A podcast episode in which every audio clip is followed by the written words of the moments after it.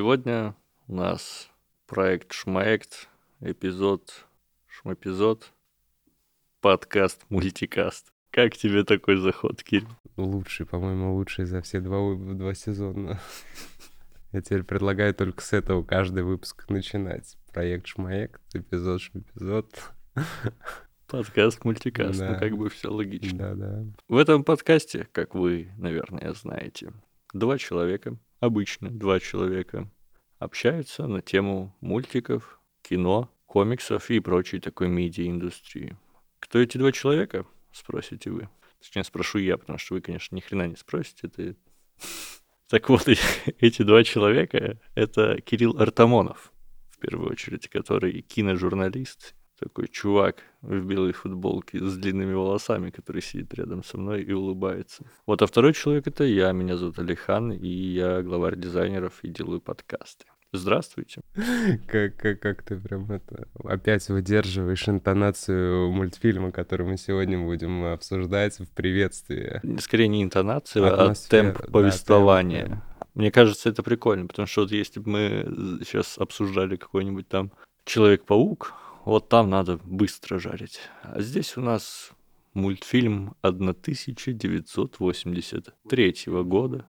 Между прочим, мультфильм офигенный. Великолепный вообще. Да, да. И давай, наверное, с этого и начнем. Да. Кирилл, расскажи, что мы сегодня обсуждаем. Сегодня мы обсуждаем анимационный фильм «Властелины времени» э, французского аниматора и режиссера э, Рене Лалу. И прежде чем мы перейдем к самому мультфильму, я хочу немножко погрузить в контекст и рассказать, кто это такой вообще Рене Лалу, почему человеку, которого за плечами всего лишь три полнометражных анимационных фильма, принято считать таким новатором в какой-то степени и человеком, который изменил анимационную индустрию в принципе. Рене Лалу — это французский аниматор, режиссер. Как я сказал, у него за плечами всего лишь навсего три полнометражных фильма. Первый вышел, назывался «Дикая планета» в 73 году. И этим мультфильмом он, в принципе, изменил индустрию, потому что на тот момент никто не делал взрослую анимацию. И я вот даже выписал до 73 года. Взрослой анимации не было. Буквально, можно сказать так, да, потому что самые популярные мультфильмы до 73 года, вот буквально мультфильмы, которые выходили за несколько лет до. Это правил тогда вообще единоличный Дисней, это «101 далматинец», «Коты-аристократы», «Книга джунглей», «Робин Гуд». Это все выходило в 70-х, 69-м. И, естественно, тогда господствовал Дисней. СССР мы не берем, потому что, да, там были великолепные мультфильмы, но они не так часто, как бы, наверное, хотелось нам, выбирались за пределы СССР. Там, если выбирались, то это были какие-то единичные случаи, как вот «Снежная королева», которая знает весь мир, который повлиял на Миядзаки. Но она тоже в то же время была именно детским. Да, да, мультфильмом. вот. А тут появляется Рене Лалу. Первым фильмом показывает, что анимация может быть вообще иная, что в, в анимации может быть какая-то жестокость, что в анимации могут демонстрироваться обнаженные тела, как было в, в его дебютном мультфильме. Он стер вот это ошибочное какое-то представление, что мультфильмы это только для детей. Слушай, мне кажется все-таки, что, несмотря на то, что вот в 73-м его эта штука выстрелила, наверное, до этого тоже была какая-то взрослая анимация. Даже дебютный фильм, если ты смотрел первый самый мульт Лалу, который 60-го года, короткометражку, его детским не назовешь. Ну, короткометраж, да, у него были короткометражки. Нет, естественно, были, но они оставались как-то супер нишами, а он именно популяризировал это, потому что он со своим фильмом поехал на кинофестиваль, по-моему, он был в Каннах. Мгм. В Каннах э, фильм тепло приняли, и, в принципе, вот эта дикая планета, ну, можно считать точкой отчета в, как минимум, это очень важное событие для европейской анимации взрослой, да и в целом для мировой анимации. И вот это влияние Лалу, вот «Дикую планету» ты смотрел? Да. Вот, там же, ну, если взять «Аватар», можно увидеть, как Кэмерон очень много заимствовал от Рене Лалу. Синих человеков. Синих человечков, там какие-то птеродактили, динозавры, на которых летают с длинными крыльями То, большими. что инопланетяне побольше людей. Что-то точно есть от э, Рене Лалу в «Аватаре». И сегодня мы будем как раз-таки обсуждать, как я сказал, у него три фильма, сегодня будем обсуждать его фильм «Властелин времени», который принято считать, наверное, самым главным и самым высоко оцененным фильмом в фильмографии Рене Лалу. Вот он вышел в 83 году, Через 10 лет после... после дебюта, да. Ну, пос- после... Это не совсем... Ну, полнометражный дебют. После этого- полнометражного, да, дебюта. Вот, и сегодня мы будем обсуждать его. Я его тоже очень давно хотел посмотреть. Ты, по-моему, мне его предлагал обсудить еще год назад. Ну, Возможно. Вот, ну и мы вот наконец-то добрались до этого. Вообще меня беспокоит, наверное, можно так сказать, вопрос французской анимации, а точнее даже не французской, а европейской Мгм. вообще в целом анимации. Не зря вот я там топлю за Last Man, и Last Man это да, благо мы его обсудили, и вот сейчас добрались до Ранила Лалу. А, В общем, мне почему-то кажется, что очень несправедливо мир поляризовался вокруг ну, условного Диснея и американской анимации и какой-то японской вот э, индустрии аниме. Мгм. И все остальное как будто бы теряется на этом фоне. При том, что Европа ну, традиционно так уж сложилась, что очень долго и продуктивно люди там живут в районе Европы, западная цивилизация, западный мир, старый свет. Очевидно, что там есть талантливые ребята, очевидно, что там что-то делается. Ну, это в целом не только с анимацией, это если брать киноиндустрию, есть Голливуд, это логично, там все деньги, это огромная индустрия, которая зачастую подминает под себя всех этих молодых европейских э, режиссеров. Потому что, ну, кино это все-таки бизнес, и каким бы ты ни был крутым новатором, какими твои фильмы, мультфильмы не были произведением искусства, в конечном счете, итоге многие-многие режиссеры, конечно же, ну, все мы люди, все хотят заработать деньги, поэтому все мы, они, большинство перекочевывают в Голливуд, и это много с кем так было. И тем не менее, есть все-таки, как мне кажется, значительные самобытные какие-то вещи родом из Европы. И одна вещь — это, например, «Доктор Кто» британский. И у меня к тебе такой вопрос. Как ты считаешь, вот «Доктор Кто», который с 60-х идет сериал, он был некоторым референсом или была ли отсылка на него у Рене Лалу, который тоже европейская анимация? И, собственно, просто, ну, на секундочку, вот для тех, кто все еще не понимает, о чем я говорю, Доктор Кто это сериал британский о повелителе времени, последнем из расы повелителей времени, который там управляет временем. Такой научпоп про космос. Ну, не, не научпоп, ладно. Научная фантастика. Научная фантастика, да, о космосе. А повелители времени Рене Лалу Мгм. это мультик, в центре сюжета которого является некоторое событие, где повелители времени, то есть в раса, управля... раса управляющая временем, отмотала там какую-то часть реальности назад на 60 лет, какую-то там планету, тра-та-та. Как думаешь, есть ли прямая параллель между этим, или это случайность? Я не знаю, ну я опять же, я так и не досмотрел «Доктор Кто», это э, нужно вернуться.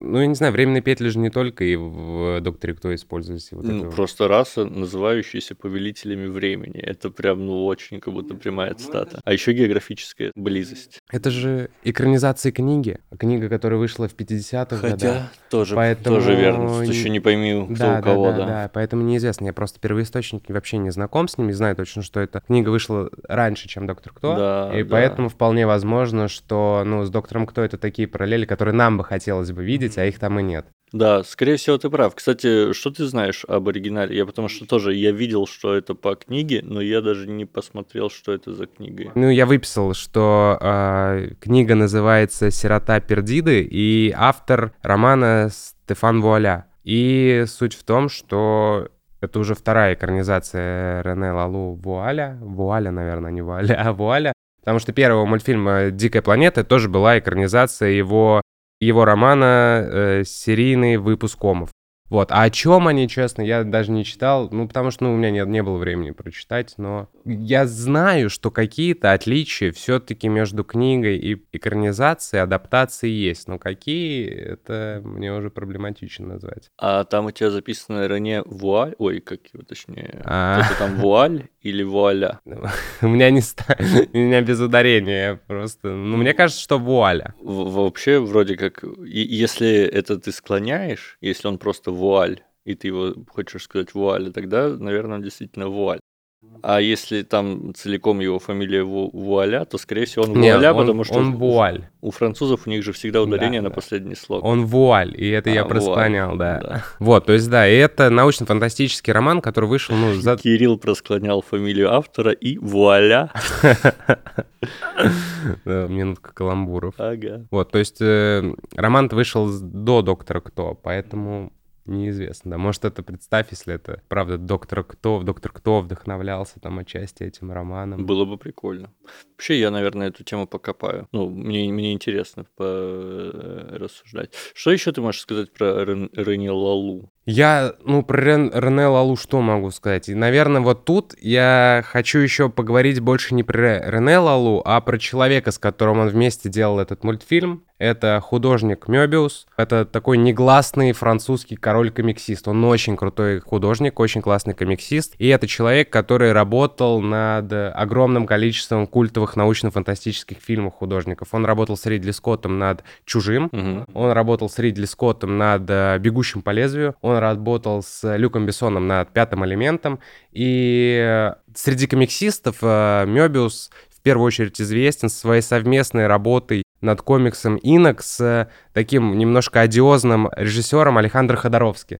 Александр Ходоровский, это знаешь историю про Дюну Александра Ходоровски? Это величайший фильм из никогда не снятых. Александр Ходоровский когда-то в 70-х хотел снять Дюну, которая длилась бы 12 часов. Так. И он набрал туда, там просто сумасшедший был кастинг, там участвовал Мик Джаггер, там Сальвадора Дали, а саундтреки должны были написать Пинк Флойд. Потом там был Орсон Уэллс, режиссер э, «Гражданина Кейна». Он собрал просто какой-то сумасшедший каст, который никогда бы нигде... Ну, это сложно было собрать такую звездную команду над одним проектом. Он их всех всех собрал. Фильм должен был длиться 12 часов. У него есть огромные какие-то раскадровки, тысячи раскадровок его кадров, но из-за того, что у него был какой-то слишком сумасшедшее видение проекта, и на тот момент требовались огромные деньги, фильм так и не сняли, но эта «Дюна», не снятый фильм, повлиял на всю научную фантастику. Там все картинки, все раскадровки, которые рисовали наброски для «Дюны», потом перекочевали в другие научно-фантастические фильмы. Вот, поэтому, да, и Александр Ходоровский с Мёбиусом работал вот над этим комиксом «Инок». И поэтому, когда я включил смотреть э, «Властелинов времени», и я вижу чуть ли не первые кадры, и я сразу думаю, ну это вот это Мёбиус, я как будто смотрю оживший комикс, который он нарисовал. Uh-huh. Там статичные кадры, но это вот буквально разворот комикса какого-то. Uh-huh. Вот. Это, к слову, я не помню, первые или не первые их совместные работы, я точнее не помню, работали они до этого еще вместе, Рене Лалу с Мёбиусом, но после выхода фильма очень много было недовольных тем, что анимация какая-то странная, анимация не нравилась, и Рене Лалу и Мёбиус, они даже расстроились и оба считали, что у них получился не очень удачный фильм. Что в смысле? Да, в том-то и дело, что да, я смотрю на это. Но Эти это... типы что, не смотрели первый фильм, который... Этот... Ну там не Мёбиус был художником. Ну, да, да, да, да, там... но там все было гораздо страннее. Да, да, да. А тут и я смотрю, и, и мне кажется, что у этого фильма просто не может быть другой анимации вообще даже трудно представить. Там я читал какой-то отзыв, что чересчур реалистичные лица отдает эффектом зловещей долины, так в мультфильме быть не должны. Думаю, да, какие, какие вообще правила? Где эти правила, как должно быть, а как не должно быть в мультфильме? Кстати, чтобы вы проще могли представить себе картинку, которую вот у автора видно, если вы вдруг еще не включили и не смотрите где-то параллельно. Если что, все есть на Ютубе. Ну так, все, по-моему, фильмы Рене Лалу, доступны на Ютубе. Так вот, э, картинка там, вот если помните «Тайна третьей планеты», вот это один в один попытка воспроизвести то, что было у Рене Лалу. Там настолько похожая графика, что я когда начал смотреть, я такой, а, вот оно откуда взялось. Ну, «Тайна третьей планеты» вышел пораньше, по-моему, Пораньше? Да, по-моему, в 81 году вышел Тайный Серьезно? То есть это наоборот? Ну, многие... Я, я хочу пойти гуглить. Многие, да, сравнивают э, визуальную часть э, Тайны Третьей Планеты и э, Властелинов Времени. Слушайте, а как так вышло? У кого тогда? Я не думаю, ну, про, мне кажется, что... Как получилось, что они в одно и то же время... Ну, получается, это либо эти типы, они у Тайны Третьей Планеты все слямзили, это очень маловероятно, потому что, ну, фильмы вышли прямо подряд друг за другом, и у них не было столько времени, чтобы посмотреть мультфильм, начать все отрисовывать. Я думаю, что просто, ну, просто совпадение такое бывает. Да, да, это как радио, когда одновременно да. придумали, но это удивительно. Да. Это, хотя, может, и не удивительно, просто это еще отвечает на самом деле по крайней мере, похоже на иллюстрации из книжек того времени фантастических. Да. То есть примерно так же все рисовали. Ну вот, да. Ну и комиксы на тот момент, они очень сильно, ну, старые комиксы, когда Ну, это удивительно. Я, я был в полной уверенности. Я вот смотрел сегодня, я смотрел, я такой, Блин, я даже не, не подумал, мне даже в голову не пришло, что эта «Тайна третьей планеты» могла выйти раньше. Да, на, на, на год раньше она вышла, по-моему. Все-таки в 82 году вышел «Властелин времени», а в 81 вышла «Тайна третьей планеты». То есть они прям подряд. Блин. Но еще дело в том, что э, стоит признать, что у «Властелинов времени» у них и картинка, и, в частности, звук сильно покачественней. То есть ты когда смотришь... Я очень люблю «Тайны третьей планеты», никоим образом не хочу там mm-hmm. принизить достоинство этого мульта, но он немножечко есть у него шероховатости. То есть там классная музыка, но качество звука такое себе. Там классная картинка, все круто нарисовано, но опять-таки текстурки, все такое, ну, ну как бы 81 год, логично, что не супер вау. А вот эти чуваки, кстати, они в Чехии, да, рисовали это все дело? Не знаю. То, то точно не во Франции. То есть у Рене Лалу прям, примерно все вот его полнометражные мультики, они рисовались не во Франции. Дорого, невыгодно, и он там у чехов рисовал. Может быть, я не знаю этого. Ну, кстати, тоже, знаешь, вот Чехословакия, она такая, как бы, она близко к И опять мы возвращаемся к советскому блоку. предыдущему выпуску про, чеш... про чешского Шванкмайера. Да, да. Все связано. Но вот ту же анимацию вряд ли продумывал Мёбиус. То есть, скорее всего, он там нарисовал концепты, а оживляли картинки уже другие. Наверное, да, наверное, да. Ну вот, да, они есть параллели какие-то, конечно. Я просто очень плохо помню «Тайну третьей планеты», я ее смотрел в детстве на телеканале «Культура», но какие-то образы, конечно, визуально. Ну, она выглядит вот точно так да, же, как... Да, да, Ну и да, и многие сравнивают. Я... Более того, там есть сцена, я просто... Вот там была сцена, когда они увидели вот этих ангелов, помнишь? Угу, угу, жутчайший. И, и там был момент, когда в лице ангела отражается... Да, да, Джафар. Да, Джафар, и вот прям один в один такая же сцена есть в «Тайне третьей планеты», только там были эти подсолнухи, и там также отражался Капитан Зеленый, кажется. Я думаю, теперь нам нужно про сюжет чуть-чуть в контекст погрузить, о чем вообще. Давай, давай, фильм. давай, залетай. Я пока, я пока буду справляться с шоком от того, что ага. это не, не прямой референс, а просто так совпало, а ты погрузи, пожалуйста, ребят. С чего начинается фильм? С того, что мы видим на какой-то планете, едет, я даже не знаю, что это какая-то машина, вездеход, луноход, какой-то космический вообще, в общем, транспорт. И мы понимаем, что была семья, отец, мать и ребенок, они попали на планете, на них напали шершни дикие или кто они? Рой Бедрил. Рой, да, Рой Бедрил. Вот, и, собственно, мама уже погибла, а отец тоже сейчас э, вот-вот их нагон, нагонит эти шершни, и он в микрофон пытается дозвониться до своего друга, попросить, чтобы друг прилетел на эту планету и спас его маленького сына. Угу. В итоге, да, отец погибает, сын убегает в лес, в, ну, грубо говоря, лес, где относительно безопасное место, куда, этот, э, куда эти инопланетные насекомые не прилетают. Mm-hmm. И вот он по этому микрофону поддерживает контакт с другом отца, да, да, который у... летит ему на выручку. Короче, и у него, и у друга отца оказались с собой какие-то прототипы Яндекс колонки.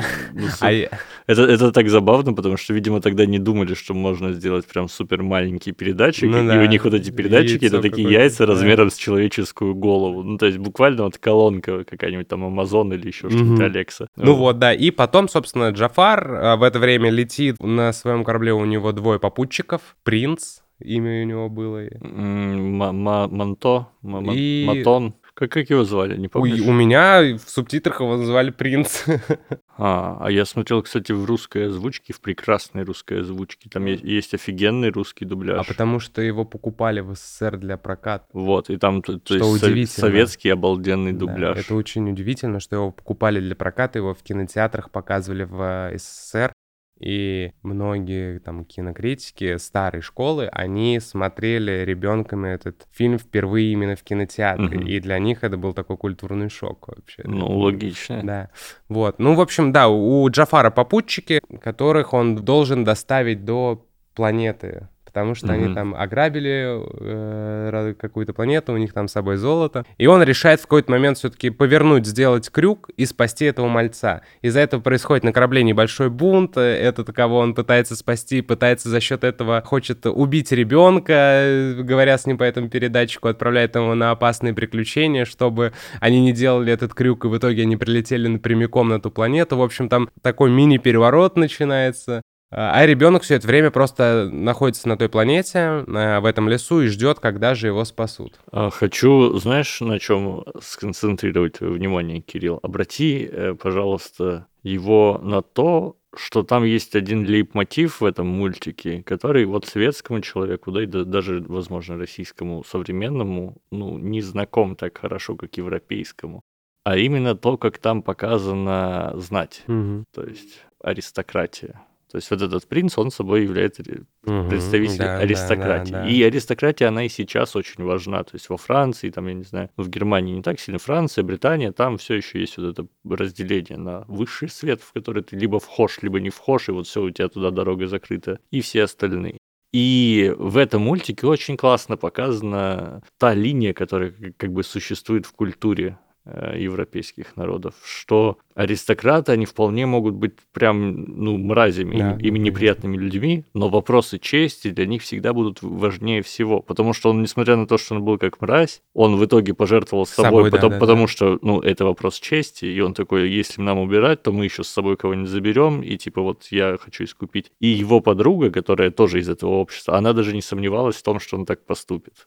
И то есть вот этот вот э, лейтмотив, что аристократы хоть и мрази, но они аристократы заслуженно, и для них это что-то значит, это вот прям прослеживается. Но мне кажется, в 82 году в кинотеатре советском это нихуя никому понятно не было. Может быть, наверное. Ну, не всем, по крайней мере, Да. ладно. Ну вот, ну и просто там такой поначалу кажется, что сюжет довольно прямолинейный и простой, но в какой-то момент там начинаются какие-то ответвления.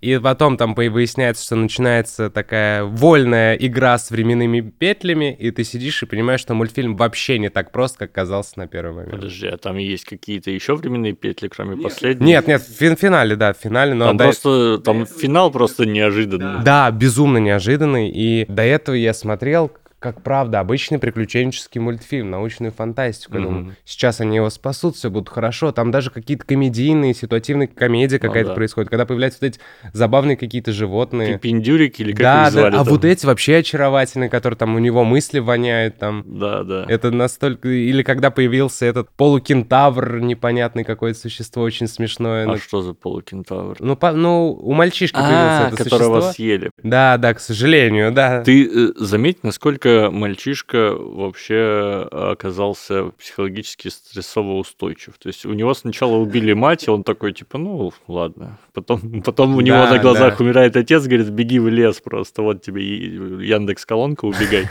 И пацан такой, типа, ну ок. И, и там сзади еще что-то взорвалось, ну, типа, батю точно убило, и он, он даже слова, он не, не заплакал, ничего, ну, типа, ну, нет теперь родителей. Окей, потом он подружился с каким-то животным, это животное зашло в пещеру, его там сожрали, и мальчик такой, ну, ладно. Ну, в, общем, Но он же испугался и побежал к озеру после этого, когда убили это животное. возможно. Он испугался, но- побежал к озеру, и, собственно, там произошло... На него напали эти шершни, Мгм. склевали ему голову.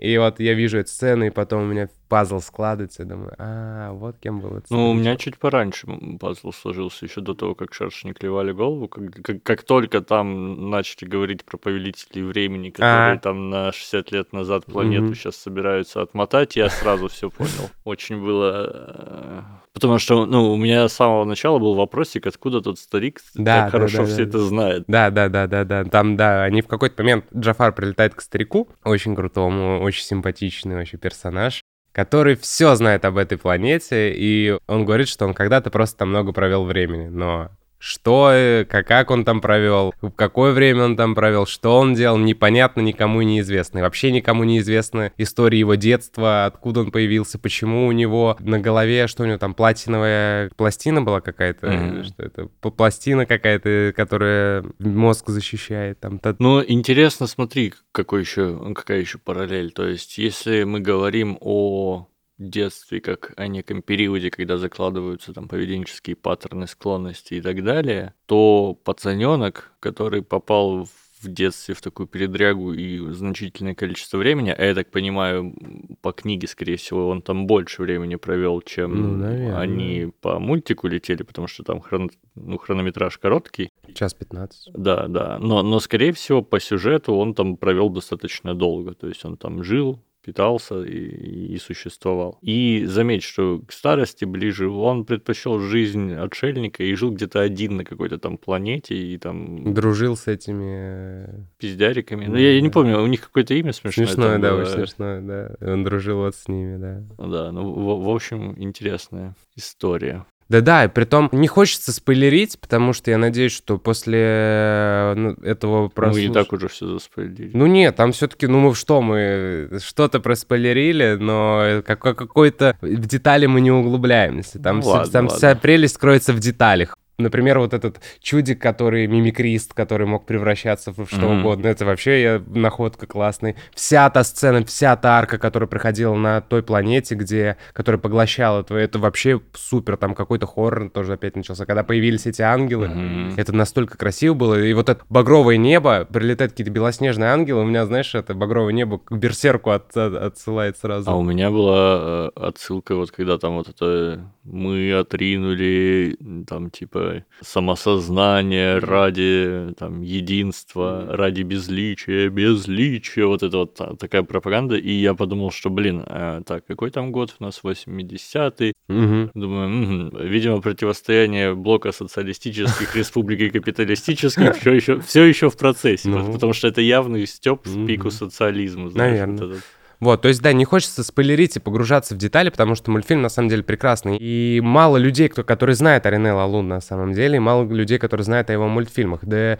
я сам первый раз посмотрел, я первый его мультфильм посмотрел не так давно. И тут, наверное, я не знаю, это ни, ни- никакая не реклама будет, я просто на... всем посоветую. Ребята, если кто-то из вас сейчас есть в Тбилиси, гуглите кинотеатр Кинотвали и идите туда, потому что там очень часто показывают мультфильмы Рене Лалу в кино. И мне кажется, это просто будет великолепно посмотреть в первый раз Рене Лалу в кинотеатре. Я как раз-таки, когда мы были с тобой вместе в Грузии э, в январе, я тогда не успел попасть на дикую планету. Я думаю, ладно, потом посмотрю дома. Я посмотрел дома. И в этот раз, когда я там вот недавно, месяц назад был в Тбилиси, я тоже... Тогда не было просто сеансов мультфильмов Рене Лалу, Лалу у них в кинотеатре. Я думаю, блин, ну когда-нибудь, когда-нибудь я доберусь и посмотрю в кинотеатре. Поэтому, да. если у вас есть возможность, и вы сейчас в Тбилиси или будете в Тбилиси, обязательно загляните и посмотрите эти мультфильмы в кино. Слушай, а думаешь, э, это только в Тбилиси? Мне кажется, Ну, в Москве просто не видел нигде. какая-нибудь ретроспектива же проходит обычно. Как... Ну, не всех же. Ну, я просто нигде больше вообще не встречал. Просто, по моему скромному мнению, если вдруг говорить вот, если смешать два понятия, ретроспектива, то есть показ старого кино и мультипликация, то Рене Лалу, он как бы автоматически всплывает. Потому что, Миядзаки. Всегда в России ретроспективы только Миядзаки. ну, вот странно, опять-таки, потому что, ну, он не хуже, чем Миядзаки. Конечно, нет. Но там суть в том, что это не, не ретроспектива. Кинотвали — это кинотеатр, который показывает только старые фильмы. Никакого нового, только старую классику. И вот поэтому из-за этого там а, Рене Лалу вообще частый гость. Мгм. Вот. А если ретроспектива когда-то, возможно, будет, то, надеюсь, произойдет. Тем более всего лишь три фильма, как будто их можно вот прям на уикенд поставить, пятницу, субботу, воскресенье. Ну да, да. Но я пока нигде не наблюдал, вообще нигде не видел, а Я бы сходил на третий фильм, потому что я третьего фильма не я видел. третий фильм тоже не видел. Да я бы на эти сходил пересмотреть в кино, потому что, опять же, в кино все воспринимается иначе, и ты, ну, повторный просмотр всегда даже в какой-то степени более при, приятный, чем первый, потому что ты уже знаешь сюжет, и ты можешь смотреть за деталями, которые тебе в первый раз э, Ну, не- может ты- быть. остались вне твоего зрения, вне твоего... этого. Обрати внимание, вот у меня, по крайней мере, вот если брать небольшую выборку фильмов, Мгм. например, первый его фильм «Дикая планета», потом второй фильм «Повелитель времени» и «Мужика» последнего. так. Вот просто выборка по э, мультфильмам с французскими режиссерами. Мгм. У меня почему-то есть... Во-первых, там похожим образом рисуют глаза. Кстати, кстати, заметь, что стилистика мужика отчасти отсылает нас к фильму, к фильмам Рене Лалу, потому что оно вроде снималось как аниме, а прорисовка лиц больше похожа, как у Рене Лалу. Мгм. А во-вторых, я не считаю, что это какая-то там в этом есть прямая связь или что, но хочу обратить внимание, что везде во всех этих мультиках офигенная музыка, офигенно подобранная, динамичная вот эта вот Мгм. история, когда тебе показывают простые статичные сцены, но за счет музыки они оживают. Там какой-то постоянно у них ре- ретро-synthwave, Да, что-то такое да. оживляющее. А я, же- я да. еще люблю такое музло, я такой, да, Да, да, ну это да, конечно. наваливай диджей. А где вообще ретро synthwave? Родина его не Франция? Но вообще европейская сцена, ну, музыкальная европейская сцена, это, ну, наверное, наиболее прогрессивная с точки зрения электроники. Понятно, что, ну, там Америка тоже не, не без нее возник, условно, хаус и все остальное, но если в Америке что-то там возникало, то тот же хаус, то какой-нибудь там Бристоль, Берлин, вот такие вот центры творческие, европейские, они доводили до каких-то немыслимых идеалов многие электрические вещи. Ну, Берлин вообще, по-моему, какая-то негласная столица рейвов. Ну, наверное, Поэтому, да. да. Просто интересно, потому что вот да, ты упомянул, и везде практически retrowave, synthwave, это такая угу. долбящая по ушам музычка. Не-не, прекрасно долбящая. Да, безусловно, я тоже люблю все это, эстетику VHS-фильмов э, с этим. Я поэтому так и люблю старые фильмы американские, там какие-то глупые боевики, где вот это вот synthwave, retrowave, где там он едет под шикарнейшие аккомпанементы, как это, синтезатора. Блин, ну да, Вообще, кстати, тоже сегодня у нас выпуск непроплаченной рекламы. Я вот сейчас вспомнил, что есть замечательный подкаст, именно касающийся музыки. Как он называется? Сейчас а, я вспомню. Электро... На, на Яндекс. Я когда-то прослушал с большим удовольствием. Есть, короче, подкаст, посвященный э, именно всякой электронной музыке. Сейчас я его найду. Э, чтобы не быть голословным. Все, все, кого мы упоминаем, свяжитесь с нами. Да зачем? Что? Все, кого мы упоминаем, делают потрясающие да, вещи, ладно. и это стоит того, чтобы упоминать. Это правда, но свяжитесь с нами. Нашел я, в общем, этот подкаст. Подкаст называется «Планетроника». Есть он на Яндекс Музыке, и он просто потрясающий. Он рассказывает про то, как развивалась музыка и по странам, и по городам. То есть вот опять же можно там про Берлин послушать, про какие-то жанры, как они зарождались. Это супер интересно. Прикольно. Я прикольно. люблю такое. Ну вот надо, надо послушать было про Францию 80-х, 70-х, угу. перед э, тем, как мы сели записывать про Рене Лалу. Ну, не знаю насчет. Мне, мне кажется, есть э, что-то хорошее в том, чтобы заходить со свежей головой, а не нагруженным какими-то данными. Вот, например, я даже не стал гуглить на тему тайны третьей планеты. Угу, и для меня вот такой неожиданный сюрприз посреди подкаста. Я до сих пор не могу отойти. Вот, но э, в целом это, конечно, если опять мы говорим про мультфильм, это такая выдающаяся научная фантастика, безусловно, при том, что очень опять вольно как-то они играются с временными петлей, то есть нормального объяснить, ну, очень легко они объяснили вот это самое явление, что просто кто-то отмотал на 60 лет назад, появился какая-то раса. Ну да, да, вообще концовочка достаточно сжатая была. Да, безумно сжатая, но... Но она все, все равно да. дает все, что нужно знать для того, чтобы этот плод-твист там свершился в твоем сознании, да. то есть у тебя не жалко то, что все скомкано, а ты такой, типа, чё? Да, чё? да, да, это даже не то, что скомкано, это просто настолько неожиданно, это как будто вот... Да. Тебе прям я не знаю, мне как будто кто-то очень неожиданно и сильно из-под тяжка в челюсть ударил. Вот такое у меня было ощущение. Ну, ну, приятно, приятно. Да, да. При... Приятный удар в челюсть. Приятный удар в челюсть, да. А вот. А еще вот по поводу ощущений после вкуса, у меня было ощущение, как будто я прочитал Айзека Азимова что-нибудь, mm-hmm. или Шекли, или там, я не знаю, Стругацких. В общем, вот та фантастика, которую я когда-то там в дошкольном, mm-hmm. школьном возрасте зачитывался, которая вот была вот в этих советских сборниках mm-hmm. фантастики, вот такой же вайб. Ну, то есть это именно ну, оно не тянет на полноценный роман. Я не знаю, оригинал это повесть, роман? Роман вроде. Роман, вроде да? роман, да. Вот содержание именно самого мультика, оно похоже больше на какую-то экраниза... Рассказ экранизацию рассказа да. Шекли какого-нибудь, да. Вот. Но, но, возможно, это просто сократили специально, чтобы влезть в формат. Наверное. Ну, у него все мультфильмы э, очень такие щадящим хронометражом в час 10, час 15. Но вайп вот этой старой доброй фантастики. Да, да. Или, не знаю, как Лема почитал. Да, тоже тоже. Ну, как бы, типа, все вот эти вот фантасты 20 века, условно, вот такие вот крепкие самые ребята. Mm-hmm. Ну, наверное, все-таки самый канон это Айзек Азимов, который Исаак. Ну вот, и да, безусловно, это очень крутая научная фантастика. И финал, правда, неожиданный. Он и неожиданный, и после него еще сидишь, думаешь, ух ты,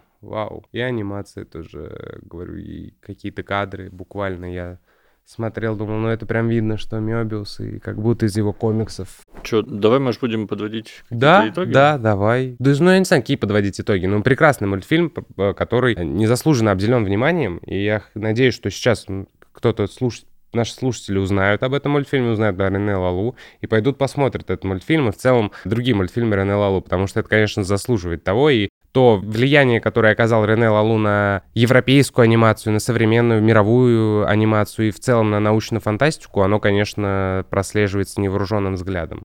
Ты как что скажешь, твои какие итоги? Ну, я хочу сакцентировать внимание на том, что, несмотря на то, что мультик старый, Мгм. его прямо сейчас очень кайфово смотреть. Он чуть-чуть медленен в повествовании, ну, непривычно. Да. Но от этого он не менее цепляющий. Я очень кайфанул от него. То есть у меня не, не было, вот как мы смотрели эту королеву снежную, и ты продираешься через Да, старую да, да, анимацию, да, да. Где тоскливо для глаз, неинтересно, а здесь ка- каждый кадр какие-то вот эти новые животные, растения, вот эти инопланетные какие-то штуки, и тебе интересно. Он прекрасно состарился, вообще Да. супер прекрасно Да. состарился. Это удивительно для анимации именно, что Мгм. фильм, анимационные фильмы могут прекрасно состариться. Порой ты смотришь, и там задники, повторяющиеся из кадра в кадр одни и те же. Или там вот взять Робина Гуда диснеевского. Там же многие вообще кадры какие-то просто позаимствованы из другого диснеевского мультфильма.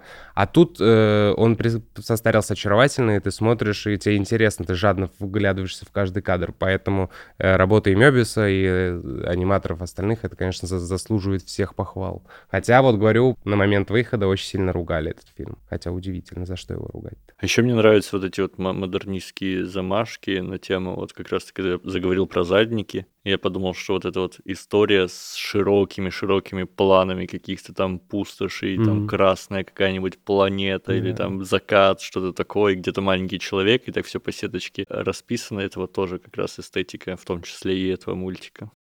Ну что ж, на этой замечательной ноте, я думаю, можем заканчивать наш подкаст. Смотрите хорошие мультики, особенно те хорошие мультики, которые мы советуем. Слуш- Слушайте хорошие подкасты, особенно наш.